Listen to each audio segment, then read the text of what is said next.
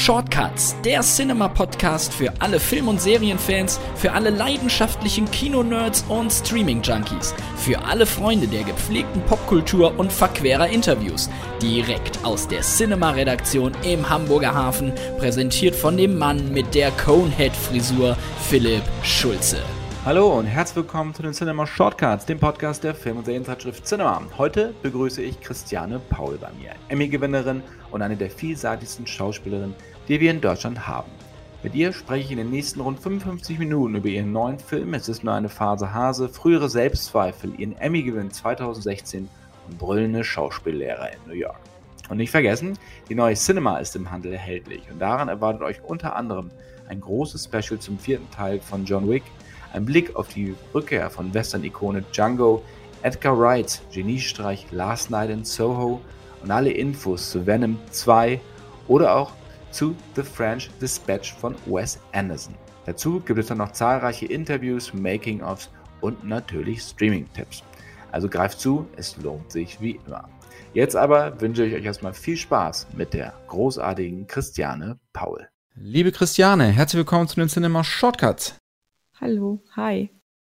Wir sprechen heute über deinen neuen Film. Es ist nur eine Phase Hase. Und darin geht es ja um ein Paar, das seine Beziehung und sein Leben hinterfragt. Es hat mich so ein bisschen auch an den Film von 2005 mit dir erinnert, reine Formsache. Ähm, ja. Geht dir das ähnlich oder hat das eigentlich gar nichts damit zu tun? Ja, es ist irgendwie ganz schön, dass du das sagst. Also reine Formsache ist ja, wie du gerade gesagt hast, selber, das ist ja 16 Jahre her.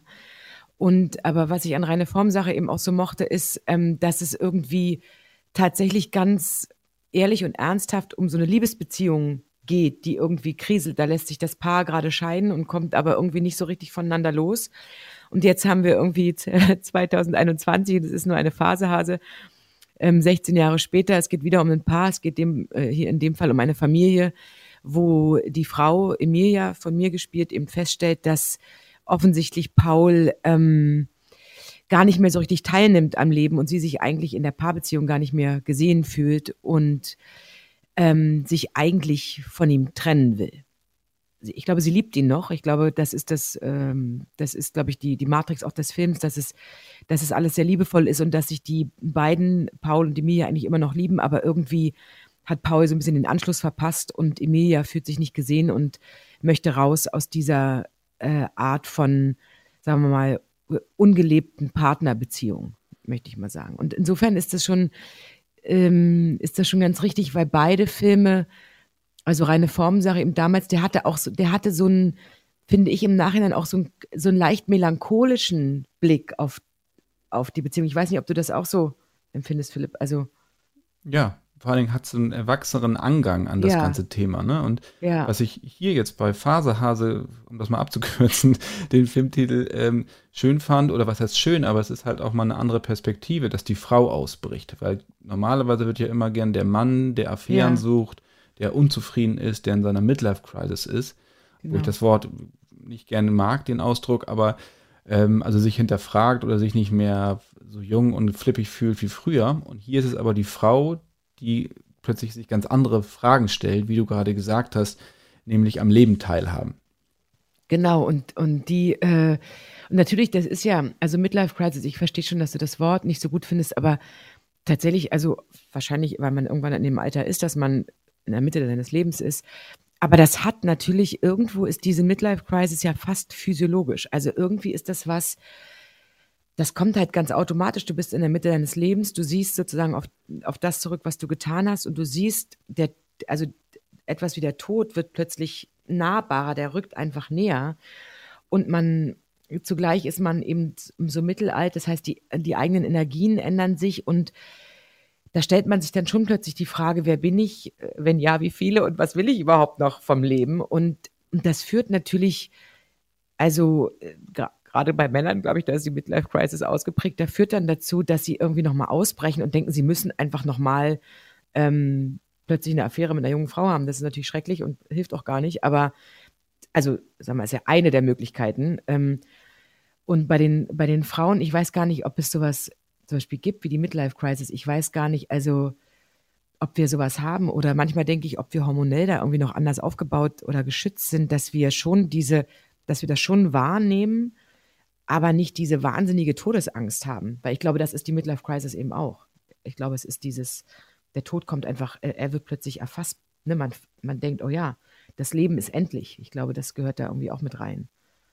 Also würdest du sagen, dass also der Unterschied, wie Männer und Frauen mit dem Älterwerden umgehen oder mit dieser, diesen Rückblicken aufs Leben und das, was noch kommt, ähm, dass Männer eher ein bisschen kurzsichtiger sind. Ich meine das gar nicht böse, ich bin ja auch ein Mann. Ähm, und eigentlich eher so den Moment dann suchen, wieder von früher und Frauen eher nach vorne gucken.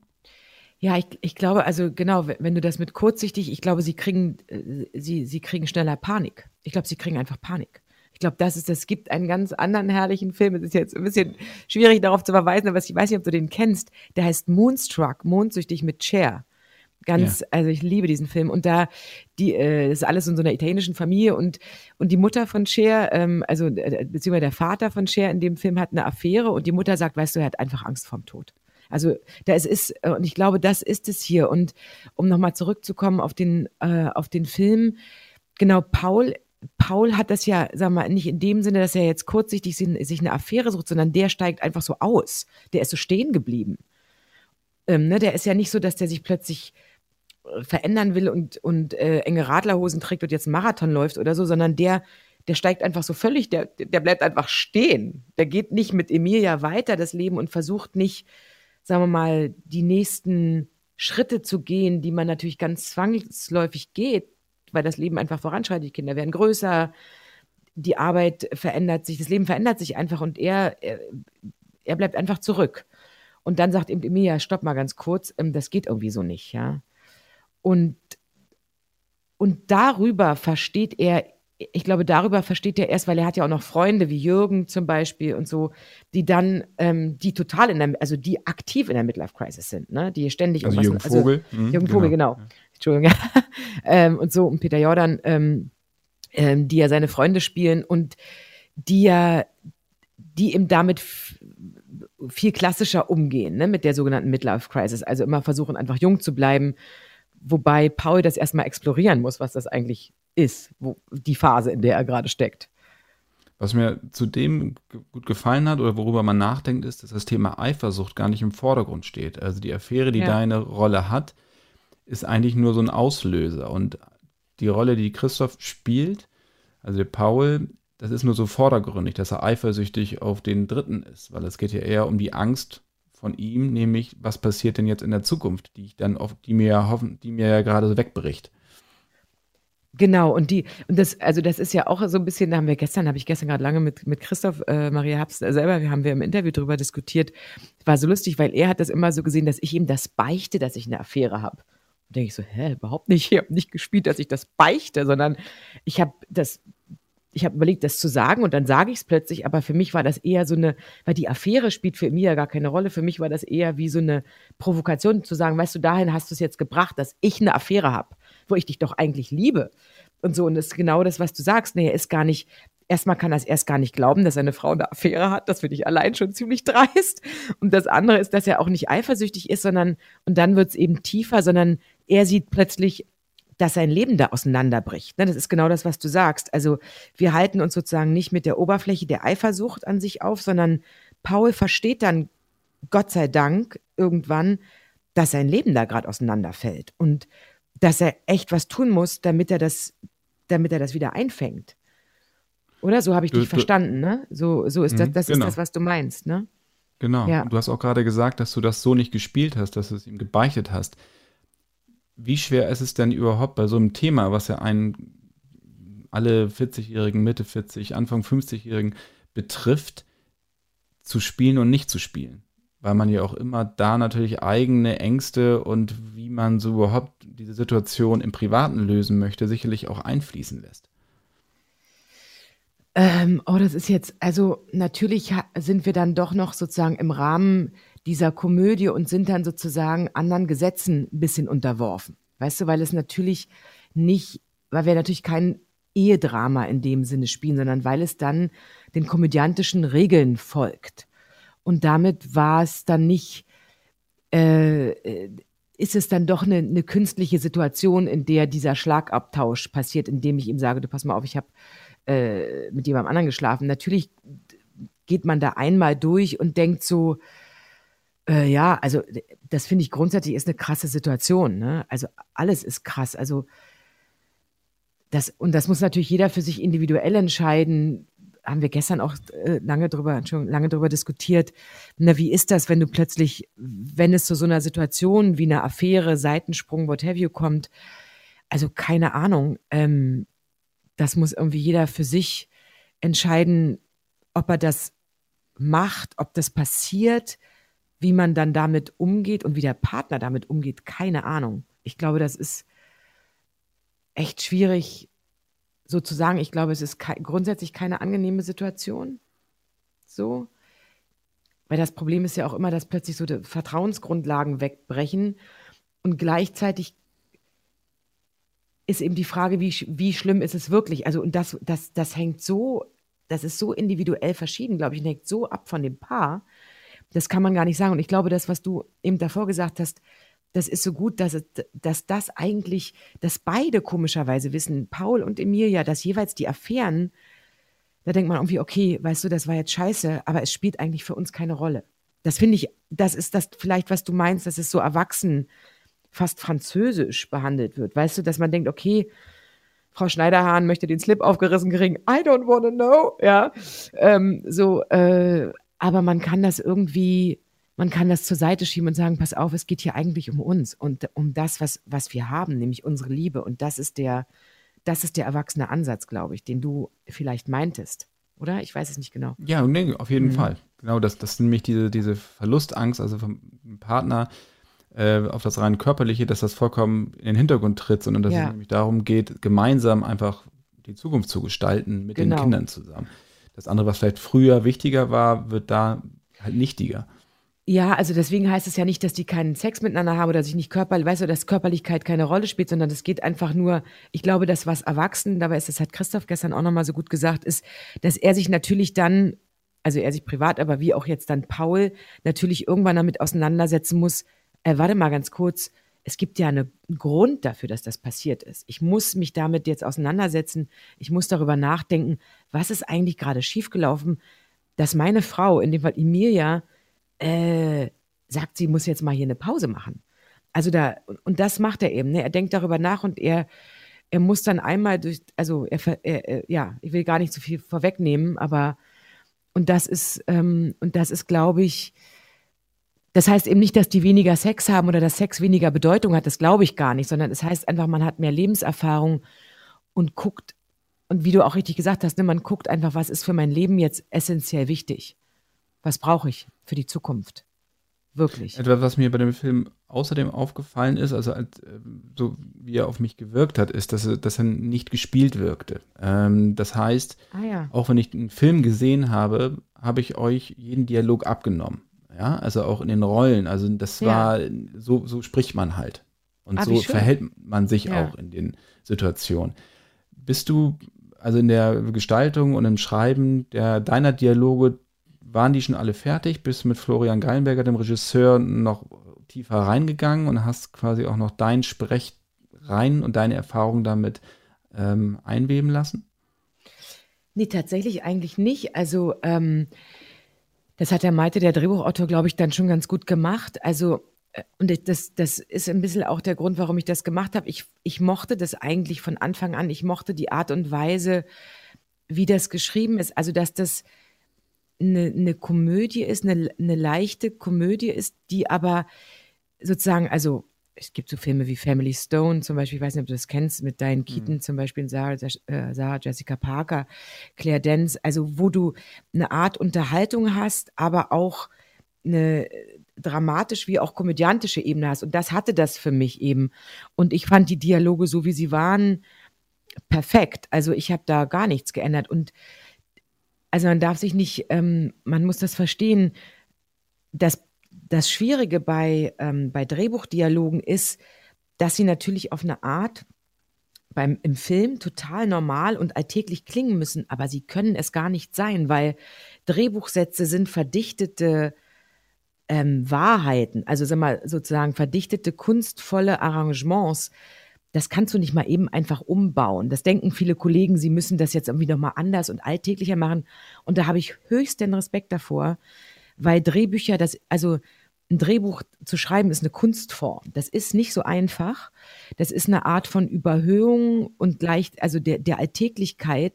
Das kann ich gar nicht richtig beschreiben. Deswegen bin ich damit immer sehr, sehr vorsichtig und versuche das erstmal, versuche das, was da ist, wirklich als das zu nehmen, wie es ist und das für mich zu bauen. Dass das, dass ich das, ich muss es so machen, dass es quasi, dass der Effekt entsteht, wie du sagst, äh, man hat eigentlich gar nicht gemerkt, äh, ähm, dass wir spielen, man hat dem einfach zugeguckt. Und das ist natürlich toll, wenn das passiert, ja. Das, das war zum Beispiel für mich das, äh, das Innere, was ich mir vorgenommen habe, so ungefähr. Also, dass das, dass man das glaubt, ja, die Beziehung zwischen den beiden. Es ist ja so, dass die Rolle von, von Christoph sehr in der Vergangenheit auch lebt. Also er hält daran fest. Es gibt ja diese ja. Szene auch, wo ein Walkman aufsetzt ja. und äh, Black hört. Für ja. alle, die es noch kennen. Wonderful Life. Er hat auch Everything's Coming Up Roses gemacht.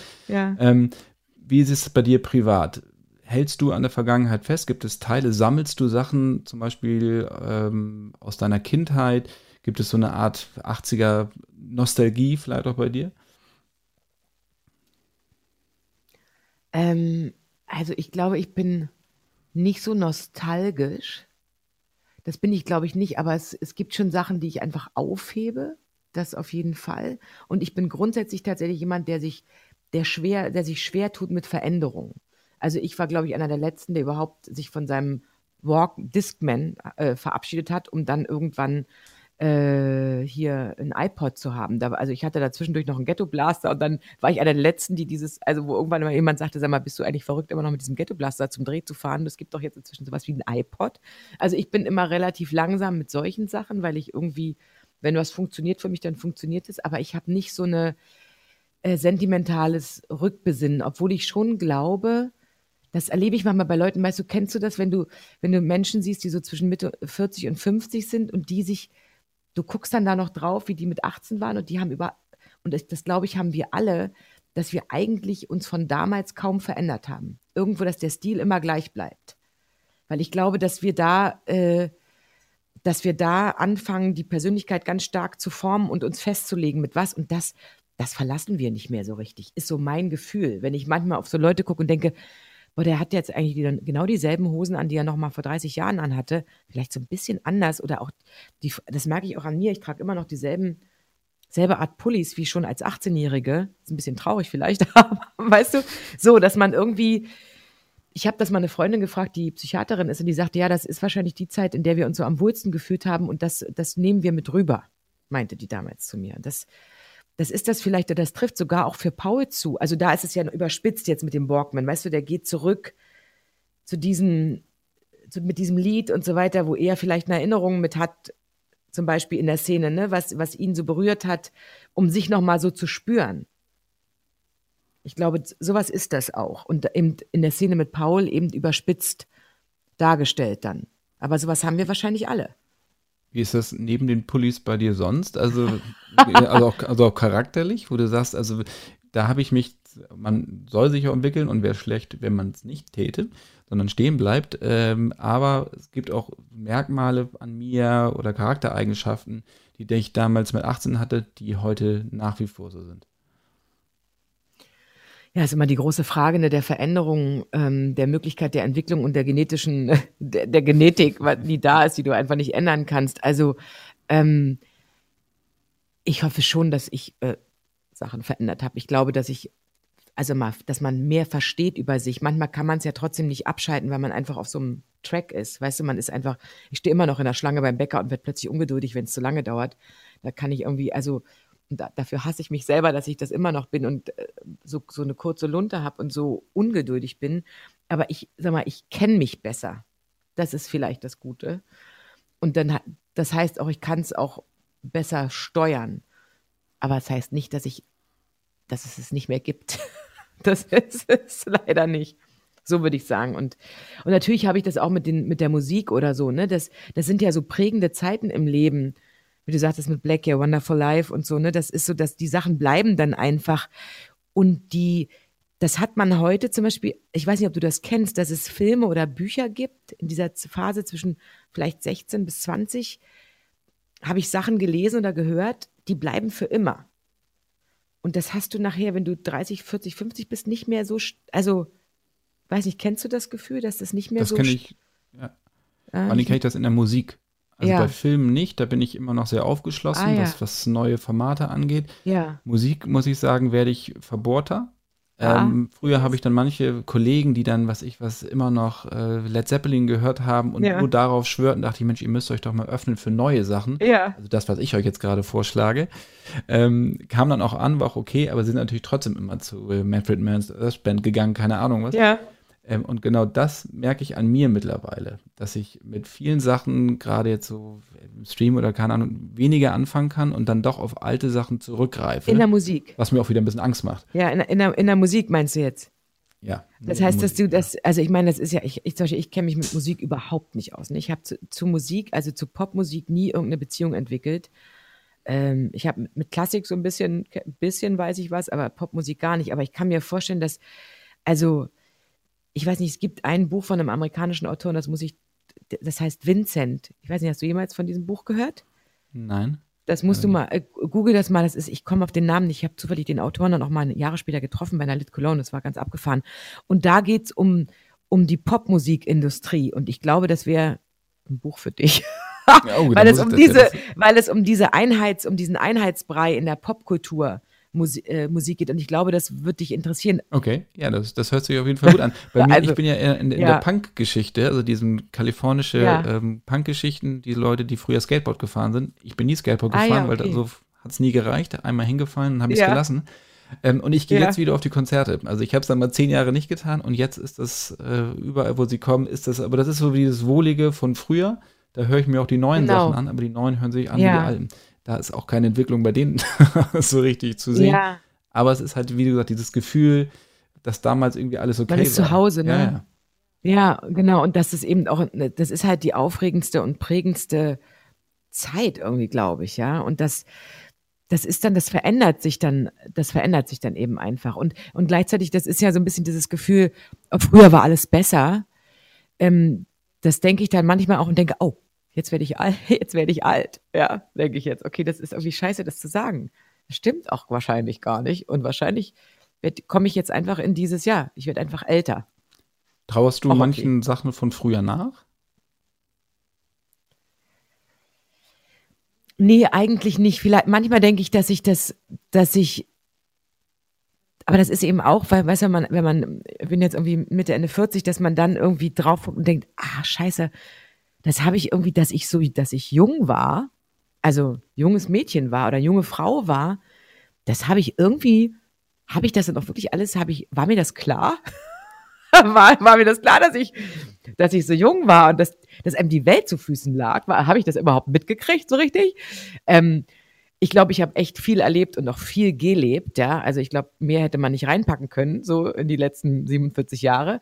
Aber das, ich glaube, dass, dass einem manchmal das Bewusstsein fehlt. Und das ist wahrscheinlich aber auch okay. Das ist wahrscheinlich so, dass man, das weißt du, dass man manche Sachen denkt so, ah, da war ich 25, ey, wie toll war das denn? Und das habe ich gar nicht mitgekriegt, dass ich so jung war oder so.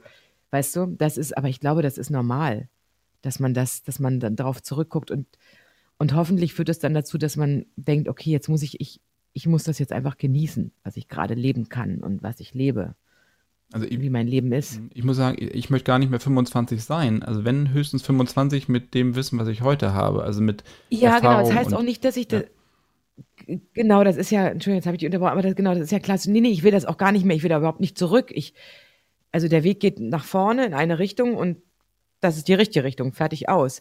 Ich will nur sagen, dass man, das geht nur darum, dass man, ich glaube, dass man, wenn man so jung ist oder jünger ist, dass man das erst plötzlich wenn man in diese Mitte des Lebens kommt, sieht man eben die Endlichkeit und dann werden einem Dinge bewusster und dass man dann, also dass man einfach wirklich die Situationen und das Leben einfach wirklich bewusst wahrnimmt. Das ist, glaube ich, das Wichtige. Nee, ich gebe dir vollkommen recht, klar, man, man, man will nicht zurück, oder? Nee. Nee, also das wäre auch langweilig und die Mode schon mal ja. rein gar nicht.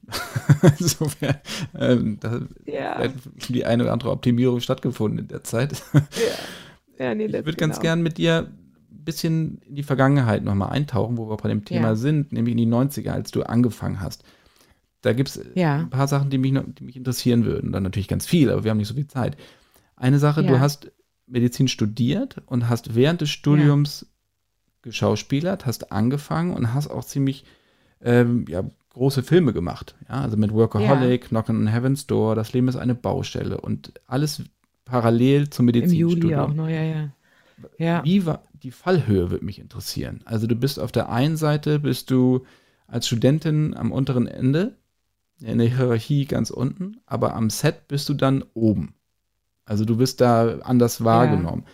Wie war so da der, also wie bist du damit umgegangen, mit dieser Diskrepanz? Ähm, ich glaube, das hat mich nie interessiert, tatsächlich. Also ich glaube, dass mich, ähm, dass mich hier, also ähm, ähm, Hierarchien sind ja ganz wichtig, ne? Also es gibt ja Hierarchien in der Medizin zum Beispiel, sind total wichtig. Es gibt diese Hierarchien auch am Set zum Beispiel und so weiter. Und die respektiere ich total. Aber was meine Position betrifft, das hat mich, also das, äh, das hat mich nie, äh, das hat mich nie interessiert. Deswegen habe ich damit überhaupt gar keine Probleme. Auch heute nicht. Also ich habe ja dann nachher später, da war ich ja Ende 20, schon 30, habe ich ja als, äh, äh, als Ärztin im Praktikum gearbeitet, also war wieder an der untersten Kette sozusagen in der, äh, im Krankenhausalltag, in der Hierarchie. Und das war für mich nie ein Problem, weil ich, weil mich das tatsächlich nicht interessiert. Weißt du, also kann ich das verständlich machen? Ich weiß gar nicht, wie ich das ausdrücken soll. Man lernt. Ich mache einfach also, meine Arbeit. Man lernt halt. Ich mache einfach, genau, ich mache meine, ich mache meine Arbeit und ich kenne meine Rolle in dieser Arbeit. Und wenn, wenn ich eben Anfänger bin, bin ich einfach Anfänger und das akzeptiere ich und dann benehme ich mich wie ein Anfänger. Und wenn ich eine Nebenrolle habe, habe ich eine Nebenrolle und spiele nicht die Hauptrolle. Weißt du, was ich meine? Also das ist, das ist einfach so. Manchmal ist es schwierig, also zum Beispiel was so Haupt- und Nebenrollen, also dass man da, das muss man ganz klar erkennen und sich danach verhalten, finde ich, und respektieren. Und so, genauso ich, also ich habe jetzt auch nochmal ähm, ähm, jetzt im letzten halben Jahr, ich habe geimpft in den Impfzentren und auch nochmal an der Charité, war drei Monate da tätig als Ärztin und da ist, also da, da bin ich Teil des Teams und arbeite ganz normal. Weißt du, das ist das, was ich mache. Und da denke ich nicht drüber nach, ob ich irgendwie eine andere Position habe. Ich habe die Position, die ich gerade habe und das, das ist das. Und ich könnte genauso auch irgendwo abwaschen gehen. Übrigens, das habe ich früher oft gedacht. Ne? Ich habe immer gedacht, dass ich, dass was immer passiert, ich kann einfach arbeiten. Also ich mache einfach alles. Ich kann, ich kann Kellnern gehen. Ich habe zum Beispiel, als ich bei Lee Strasberg war in New York, habe ich zwischendurch Tische abgeräumt. Ich habe Hunde ausgeführt. Da hatte ich gerade schon im Juli und Baustelle schon alles gedreht. Aber das gibt einem eine unheimliche Freiheit, weil man einfach weiß, ich kann einfach alles machen. Das ist für mich überhaupt kein Problem. Ich kann einfach arbeiten, egal was es ist. Du hattest gerade so. New York angesprochen. Was hast du da mitgenommen? Ähm, ich war drei Monate bei Strasbourg und naja, für mich war immer schwierig, dass ich, ich wollte eigentlich immer auf eine Schauspielschule, auf eine deutsche und das hat natürlich, das war nie möglich, weil ich einfach Medizin studiert habe ich wollte mich bewerben bei der Busch und dann, ähm, das hat dann nie geklappt, weil ich äh, zu den Terminen, die, die die hatten, hatte ich irgendwie Anatomietestate im zweiten Semester und das, das war eben alles nicht möglich. Ich habe dann später mit einem äh, privaten, also Privatunterricht genommen bei einem Sprecherzieher von der Busch-Schule, da war ich total dankbar für.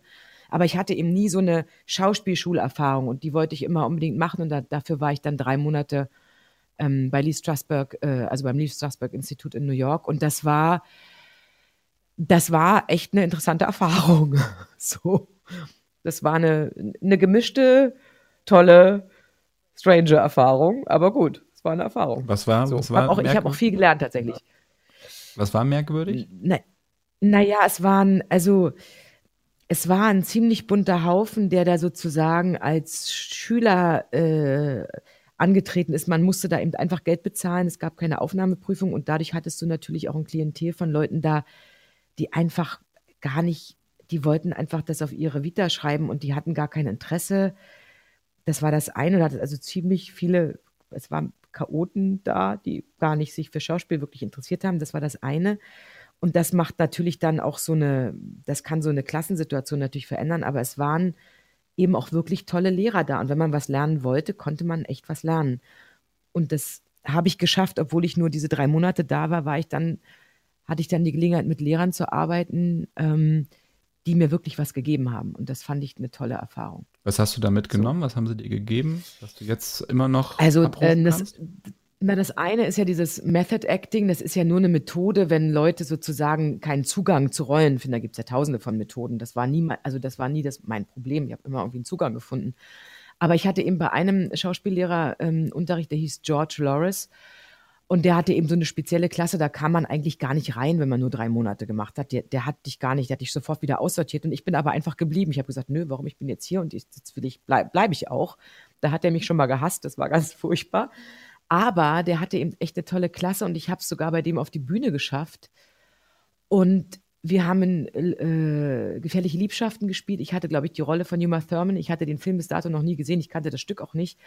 Und habe quasi gespielt nach Regieanweisung, was im Skript stand. Und ich werde nie vergessen, dass der mich zusammengebrüllt hat, während ich spielte, What the fuck are you doing? Und ich so, hä, warum, was mache ich denn? Ich mache doch nur das, was in der Regieanweisung steht. Und da sagt er, wie kannst du das denn machen? Wie kannst du das machen? Du musst doch mal gucken, was überhaupt die Situation ist und was deine Partnerin, in dem Fall die Rolle von Glenn Close, da eigentlich macht. Und da habe ich fundamental was verstanden, tatsächlich, weil, weil du immer sozusagen, das eine ist, was du als Figurvorgabe hast und das andere ist aber immer zu gucken, was ist in der Situation gerade und situativ zu reagieren mit der Grundlage deiner Figur und deiner Vorbereitung. Und das hat für, das war ein Mindblow tatsächlich. Also das hat, ähm, da waren, kamen noch viele Sachen dazu und das hat mich irre befreit. Also so, das, das, das, dazu braucht es viel Mut, weil du, du, du hast die Vorbereitung und dann musst du die Vorbereitung wegtun und musst einfach nur gucken, was die Situation mit dem Partner, was da gerade da ist. Und dann musst du reagieren Natürlich musst du auf Vorgaben, musst ja irgendwo hin in der Szene und so weiter. Aber ähm, das fand ich großartig. Und dafür bin ich total dankbar, dass ich diesen Anschiss gekriegt habe. Also Regieanweisung als Grundlage zu nehmen, um dann von da aus weiterzugehen. Na, eben nicht, genau, dass die Regieanweisung, dass alles, was erstmal drinsteht, wegzutun, dass eben nicht, nur weil ich mich jetzt umdrehen soll, weil in der Regieanweisung steht, sie dreht sich dann um und guckt ihr nach, dass das einfach das zu überlesen, das, sondern das zu tun, was dem, was mir als Künstler dann in dem Moment kommt, in der Figur. Und entweder ich drehe mich um, ich kann auch meinetwegen in Lachen ausbrechen oder weinen, das spielt gar keine Rolle, sondern ich mache eben die Reaktion, die mir in dem Moment kommt, als Schauspieler in der Figur. Und nicht nach Regieanweisung. Das ist was fundamental anderes. Bist du damit mal angeeckt weißt du? bei, bei Regie, bei Regisseuren, Regisseurinnen? Dass die gesagt haben, nee, du machst das jetzt genauso, wie ich es sage?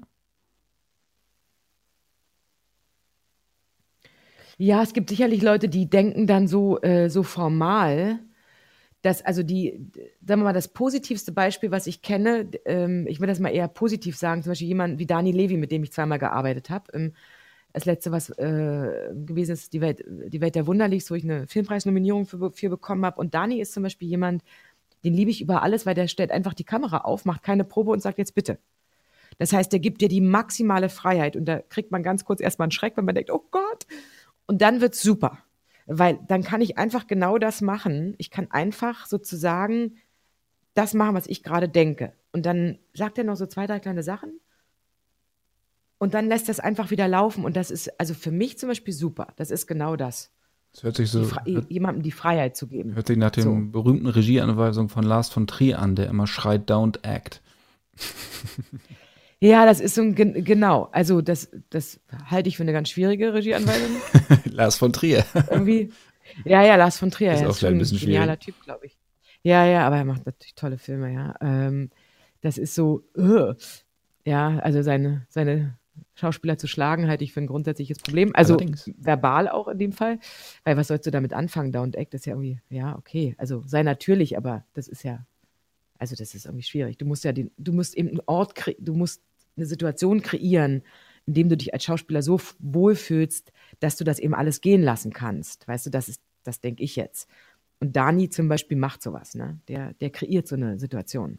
Was war damals so die ich. Initialzündung, dass du sagst, dass ich entscheide mich während des Studiums für die Schauspielerei und zum Beispiel auch gegen das Modeln. Also ich konzentriere mich jetzt auf diese eine Sache. Oder zwei Sachen in dem Fall, weil parallel lief ja noch das ja. Studium. Ja, also na, das Modeln war relativ schnell für mich eigentlich beendet, schon als ich ins Studium eingetreten bin. Also ich habe das ja nur so ein oder anderthalb Jahre gemacht. Das, die Modewelt ist schon eine krasse Welt einfach. Also das ist ja heute, glaube ich, nochmal potenziert, nochmal schlimmer, glaube ich, auch durch die ganzen Social-Media-Sachen, die man noch nebenbei dann providen muss irgendwie. Aber damals, das ist halt, das ist halt echt eine kalte Welt. So, und das war für mich nicht die richtige Welt. Also sich nur mit dem Äußeren zu beschäftigen und wahnsinnig viel Geld in kurzer Zeit zu verdienen, das, das, also das ist zum Beispiel was, weil wir vorhin über Charakter gesprochen haben, das kann einen verändern auf lange Sicht. Das macht was mit einem, glaube ich. Und das war einfach nicht meine Welt tatsächlich. Also ich bin echt froh, dass ich dann die Chance hatte, tatsächlich über meine Modelagentur äh, zu meinem ersten Filmcasting zu kommen und dann die Rolle zu kriegen, nämlich ähm, in Deutschfieber 1991 mit Thilo Brückner und dann auch mit Götz George dann zwei, äh, ein Jahr später, 92, da, das ging alles noch über meine Modelagentur. Das war ein Riesenglück, also, dass ich da rauskam. Du bist ja mittlerweile auch schon länger, hast du einen Status, wo du dir Rollen aussuchen kannst, also Drehbücher, die du hast. Wonach suchst du Rollen aus? Also was muss eine Rolle haben, damit du sie spielen möchtest? Also ich glaube, ich suche immer irgendwie was, was mich wirklich fordert. Also was, was ich, was ich, wo ich eigentlich vorher denke, das kann ich nicht, das schaffe ich nicht, das geht irgendwie nicht. Okay, das mache ich. ich glaube, so ist es. Ähm, was also auf den ersten Blick nicht einfach scheint. Und natürlich möchte ich dann mit Regisseuren arbeiten, die mich interessieren. Und natürlich auch mit Kollegen, die ich mag und die ich schätze und die ich einfach toll finde. Also ich kann das jetzt, ähm, also hier in dem Fall war es, ne, um nochmal auf den Film zurückzukommen, mit Florian hatte ich noch nicht gearbeitet, Florian Gallenberger. Ich kenne Florian schon irre lange, zum Beispiel. Wir kennen uns ewig. Wir sind fast ein bisschen miteinander befreundet. Ähm, und Christoph kannte ich, ähm, Christoph Maria Herbst von Dreharbeiten zu Neues vom Wichser mit Oliver Kalkofe und Bastian Pastewka. Und ich finde das toll, was der macht, Christoph. Ich habe eben noch nie mit dem richtig gearbeitet und dachte ich, okay, das, das möchte ich mal einfach ausprobieren, wie das ist. So, das schätze ich. Aber es gibt zum Beispiel, ähm, ich habe eine Serie für Sky gemacht, acht Tage mit Stefan Rosowitzki, Michael Krummenacher. Stefan Rosowitzki, Oscar prämiert, Michael Krummenacher, ein junger, toller Schweizer Regisseur, mit dem habe ich jetzt wieder gedreht. Ähm, Marc Waschke, äh, David Striso, einfach zwei Kollegen, die ich total liebe und schätze. Und das sind dann so also da denke ich gar nicht nach. Ja, ja, mache ich, bin dabei. so. Ja, also das sind so Entscheidungen. Die Bücher waren auch toll, zum Beispiel bei acht Tage. Aber, ähm, oder jetzt, ich habe Räuber Hotzenplotz gedreht, eben mit Michael Krumme nachher, Nikolas Ofzarek als Räuber Hotzenplotz, August Diel als Zwackelmann, Olli Dietrich als ähm, Polizist äh, und ich als Witwe Schlotterbeck. Also, ja, das mache ich dann. Das heißt, du verfolgst aber auch, also auch die Projekte der anderen Kollegen also sehr, sehr stark, dass du abends dann auch äh, dir Sachen von, was ich, der Pass zum Beispiel anguckst, von, von Ovcharek oder sowas, um zu ja. gucken, äh, was sind da für neue Leute mit drin, mit denen, die, die haben Talent, mit denen hatte ich mal Lust, was zu machen oder die können mich auch selber weiterbringen. Darum geht es natürlich auch, dass man selber was lernen kann von den Kollegen. Ja, obwohl ich gar nicht, ich muss dafür gar nicht viel gucken. Also der Pass, äh, ich habe mit den beiden Regisseuren schon gearbeitet, äh, Cyril Boss und Philipp Steller. Beim Wichser, ähm, genau, ja. Beim ja. Wichser und auch bei, ähm, äh, warte, äh, jetzt, äh, oh Gott, jetzt habe ich einen Blackout hier. Ähm, ich habe noch einen anderen Film mit denen gemacht. Jetzt komme ich nicht drauf, auch so eine Art Comic-Verfilmung. Ähm, so, ist egal. Jerry Cotton. Also ich habe zwei. Äh? Jerry Cotton. Jerry Cotton, genau. Oh Gott, manche so viele Sachen. Also ich, ich, und ich liebe die beiden Regisseure. Ich finde die ganz, ganz toll. Und deswegen, und der Pass. Und Niki hatte ich, von Niki hatte ich irgendwie gehört, ich habe den, ich muss gar nicht viel sehen, um das also um das für mich sozusagen zu erkennen, ja. Ich habe auch Marc, von Marc Waschke zum Beispiel wusste ich, mit David hatte ich schon mehrfach gearbeitet und, ähm, und das sehe ich relativ schnell, aber der, der, den Pass wollte ich natürlich gucken und den fand ich auch toll. Ähm, das ging ja gerade los mit den deutschen Streamern. Sky hat irgendwie, äh, ne, ich habe acht Tage für Sky gemacht, die haben Pass gemacht und so das Boot.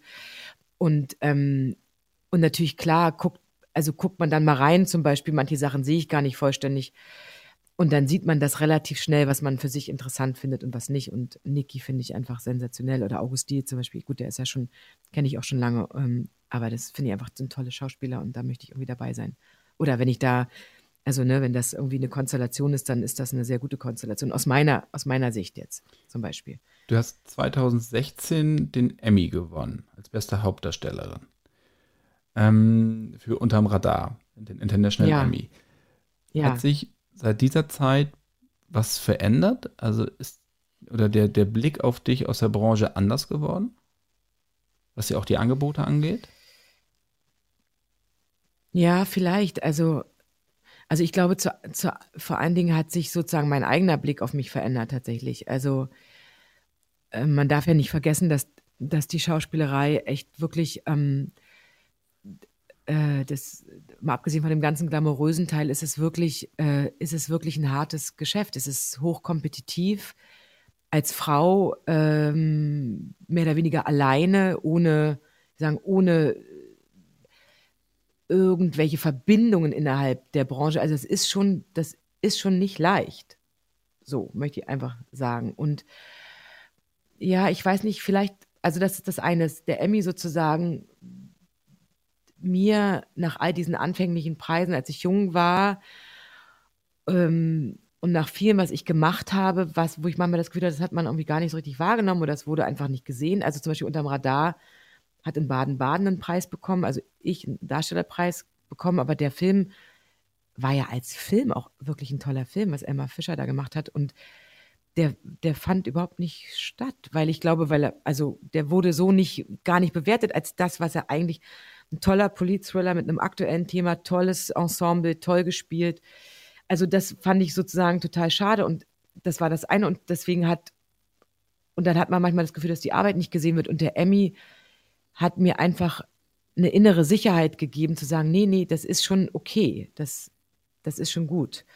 Und gleichzeitig, glaube ich, ist natürlich die Deutschland, wenn immer wenn was aus dem Ausland kommt, das nehmen sie plötzlich ernst. Und das Tolle bei dem internationalen Emmy ist, dass die Leute, die darüber entscheiden, ob du nominiert wirst, sozusagen, sind nicht die eigenen Leute, sondern ich bin selber in dieser International Emmy Jury jetzt immer. Ich habe jetzt dieses Jahr alles aus Südamerika gesehen. Alle, alle, ich kenne jetzt allen möglichen Netflix-Kram und Serien, die in Südamerika produziert werden.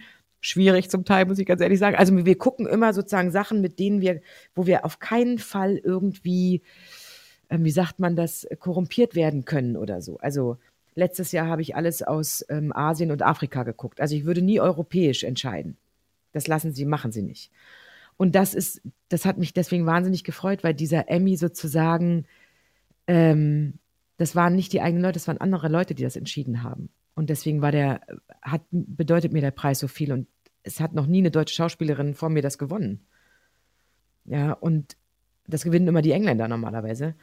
Also insofern war das das war wie so ein Gamechanger tatsächlich. Ja. Und ich glaube, dadurch hat sich tatsächlich, wie du sagst, möglicherweise vielleicht auch noch mal der Blick der eigenen Branche auf meine Arbeit vielleicht auch noch mal verändert. Aber vor allen Dingen habe hab, hab ich meinen eigenen Blick auf mich verändert. Heißt das im Umkehrschluss, dass du vorher auch an dir gezweifelt hast oder an deiner Arbeit, wie das ankommt ja. und ob das alles so richtig läuft?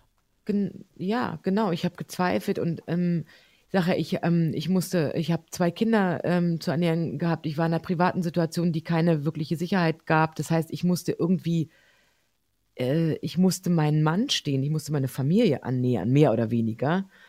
Und, ähm, und dann hast du natürlich einfach Ängste und Unsicherheiten und man hat das Gefühl, man ist nie richtig oder das reicht nicht oder what have you, ja wie baust du so eine, wie, wie baust du eine Karriere, die irgendwie anhält oder dauert? Das ist nicht so einfach.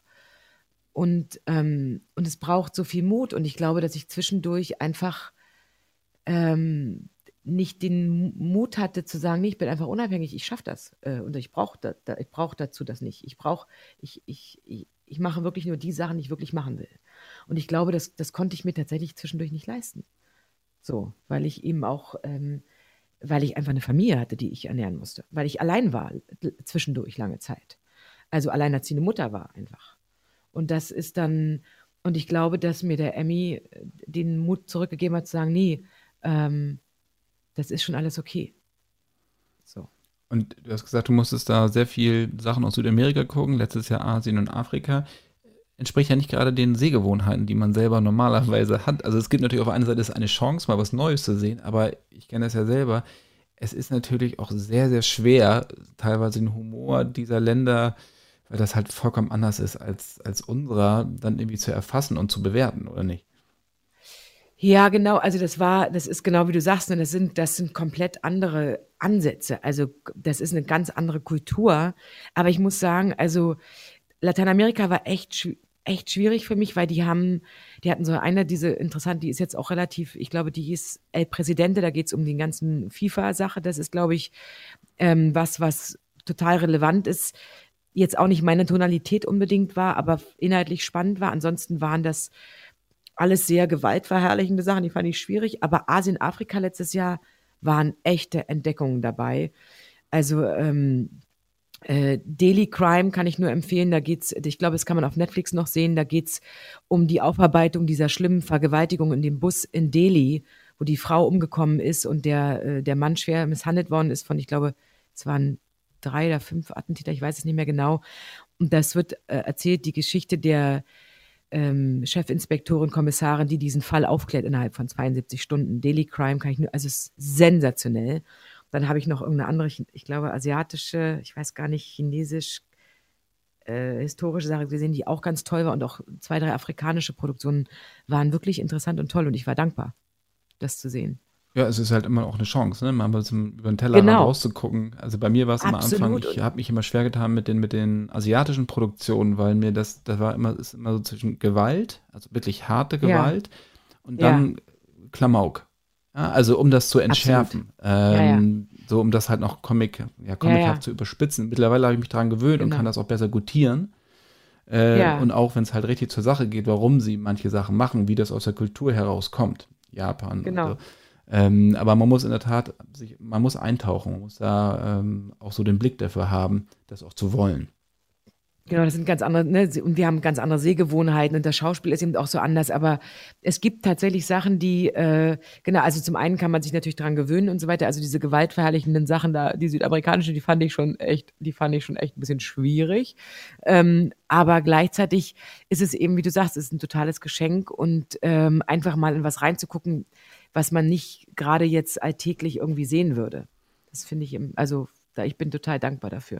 Kannst du uns ein bisschen mitnehmen zu den Emmys? Also wie es äh, deine Gefühle, wie du wie das losging, du warst nominiert, das ist ja schon mal aufregend an sich und schon mal eine Ehrung und dann bist du vor Ort und dann wird der Umschlag geöffnet. Ja, ja, das war so ein bisschen abgefahren. Ähm, genau, die Nominierung war an sich schon total verrückt. Also das hat mich schon irgendwie äh, total überrascht und ich war total äh, dankbar und aufgeregt. Und mit mir war ja Judy Dench noch nominiert. Ich weiß, dass mein Mann irgendwie zu mir sagte, du pass auf, ich gönne dir das alles und du bist wirklich toll, aber sei mir nicht böse, aber Judy Dench, also pass auf, flieg dahin und sei nicht traurig, ja. Aber Judy, du stehst da gegen Judy Dench, sorry, Liebling, also ungefähr. Ähm, und dann hatte ich ähm, wahnsinnig schöne drei, vier Tage in New York. Ich war irgendwie, die NRW Filmstiftung war dabei, WDR war dabei. Ich war einfach so wahnsinnig gut betreut. Ähm, da. Die UFA war ja auch noch da mit Deutschland 83. Also es war, waren irgendwie so drei, vier unvergessliche, schöne Tage. Und dann bin ich zu der Verleihung gegangen. Und das, worauf ich mich vor allen Dingen vorbereitet habe, war, okay, also das zu verkraften, wenn es dann, weil du gehst natürlich hin und willst gewinnen, das ist ja klar. Ich meine, wenn man nominiert ist, will man ja auch gewinnen. Das ist ja bescheuert, dann zu sagen, ach nö, ist schon okay. Sondern ich habe mich vor allen Dingen darauf innerlich versucht vorzubereiten, wenn das nicht passiert, das muss ich aushalten. Das ist dann auch okay. Das war mein, also darauf habe ich mich versucht, innerlich zu konditionieren. Aber ich habe mich dabei ertappt, dass ich echt auf Toilette gegangen bin da und habe gesagt, ich bleibe jetzt einfach hier drin. Ich, ich schaffe es nicht. Das halte ich jetzt nicht aus. Ich gehe einfach nicht mehr zum Platz und bleib einfach da drin. So, ja. Und, ähm, und ich weiß, dass ich neben mir jemanden hatte vom WDR, der total süß war, der versuchte mich mit irgendwelchen, unter, mit irgendwelchen Geschichten abzulenken und ich, und dann kam sozusagen, ging es an die Schauspieler und das erste war, dass Dustin Hoffmann es gewonnen hat. Also es ging dann plötzlich alles so schnell. Also es war ein Riesensaal, das war unter anderem noch das Hotel Hilton, wo Trump gerade seinen Wahlsieg gefeiert hatte. Also das auch noch. Es war irgendwie, New York war unter dem Trump-Schock, muss man sagen, 2016. Ja, also das alles war noch, wir waren in diesem Hotel, es war alles irgendwie merkwürdig. Und dann machte der äh, Peter Scolari den, äh, den Umschlag auf und dann sagte der meinen Namen, Christian Paul. Und ich weiß, dass Fritjof Vorhang, mein Produzent, dabei war und dass der als erstes losbrüllte. Und ich dachte, warte mal, was ist gerade los? Also ich merkte, dass mein, mein Gehirn echt langsam ging. Ich dachte, okay, der schreit jetzt gerade und, und guckt mich so an, so, yeah. Dann dachte ich, okay, offensichtlich habe ich gewonnen, ich muss jetzt auf die Bühne. Also es war echt schlimm. Es war wie so eine Druckwelle der ich nicht standhalten konnte. Dann habe ich mich wirklich auf die Bühne geschleppt. Ich habe gedacht, ich muss das jetzt, dass ich nie auseinanderfalle. Das war so stark, dass ich dachte, ich muss jetzt den Schritt für Schritt nach vorne, ich muss auf die Bühne gehen und ich muss auch was sagen. Ich darf nicht auseinanderfallen jetzt. Das war echt schwer, weil das, das war für mich ein Schock. Und dann habe ich das auch geschafft. Dann habe ich aber die ganze Zeit auf dem Weg von der Bühne, ich glaube, ich habe auf der Bühne schon angefangen zu weinen und dann hat Peter Scolari mich durch so einen Gang zu dem Pressestage gebracht und ich habe die ganze Zeit geweint. Ich habe nur noch geweint. Ich dachte, das ist alles furchtbar, das ist alles, alles passiert. Und Peter Scolari meinte, you deserve it, you deserve it, it's okay, it's okay, you deserve it. Und dann war ich auf diesem Pressedings und dann kamen die ganzen Pressefotos und dann dachte ich, ach du Scheiße, so fühlst du dich, wenn du einen Oscar kriegst, so ist das. Und ich hörte überhaupt nicht mehr auf zu weinen und ich konnte überhaupt nicht mehr, es war mir auch so peinlich, aber es, ich und dann kam mein Produzent dann endlich und sagte, du machst mich fertig, jetzt hör doch mal auf zu weinen, was ist denn los mit dir und so. Also es war total überbordendes Glück und bis fünf Uhr morgens war ich wach und habe dann mit Deutschland telefoniert und es war, ich glaube, es war echt ein mega Moment. Also konntest du es trotz. Neben den Geburten meiner Kinder, es war ein mega Moment in meinem Leben. Also ja. konntest du es trotz des Weinens genießen? Ja, das kam einfach, es war wie so eine Erlösung wahrscheinlich irgendwo auch. Ähm, ja, es war, es war, es, äh, ich habe, ne, man fragt sich immer, wenn, man, wenn die bei den Oscars stehen und weinen, denkst du, warum weinen die denn? Was ist denn mit denen los? Ich dachte, ah, jetzt verstehe ich das. und, Ju so. und Judy Dench, kam die nochmal auf dich zu? Nee, die Judy Dench, die war tatsächlich da, die ist ja 80, ich glaube, ich weiß gar nicht, wie alt die jetzt ist, über 80, glaube ich schon. Nee, die war nicht da. Ähm, es gab noch eine Brasilianerin und eine Asiatin und die Asiatin kam nachher auf mich zu und war ganz süß und hat mich umarmt und hat mir total gratuliert, ganz niedlich. War ganz süß. Du hattest, du hast ja auch acht Tage angesprochen und auch andere Fernsehserien. Ja. bei den Emmys werden ja auch die, die Serien ähm, ausgezeichnet, ja. sowohl Serien als auch Filme. Du hast also beides gemacht. Früher waren das zwei vollkommen getrennte Welten. Ja? Der eine hat, man hat Fernsehen gemacht oder man hat Kinofilme gedreht. Also diese die beiden Welten sind eigentlich nebeneinander verschmolzen. Ja. Gibt es diese beiden Welten eigentlich noch? Also ja und nein, ne? Ja und nein. Also zum einen, das, das sehen wir ähm, in Deutschland, aber das sehe ich auch international. Ich arbeite gerade, ähm, mache gerade eine amerikanische Fernsehserie für CBS, FBI International. Also da, dadurch, ich habe ein amerikanisches Management und dann sprechen wir auch lange und so. Also zum einen, ne, das Kino ist tot, das Kino lebt. Du hast natürlich schon die Leute, die Kino machen, das ist es hier wie auch in den Staaten so. Aber weil natürlich das Kino Probleme hatte, jetzt durch Covid noch mehr und die Streamer auf einem wahnsinnigen Vormarsch sind, gibt es natürlich auch viele Kinostars in Deutschland wie auch in, äh, international, die Serien machen, ne? Prestige-Serien machen, Serien machen für Apple, für Netflix, für Sky, what have you ähm, Jude Law, The Young Pope, The New Pope, um, um jetzt ein Beispiel zu nennen. Und ich glaube, dass sich das gerade mischt, dass sich der Markt gerade total verändert. Und das, das, was ich auch aus Amerika eben höre, ja.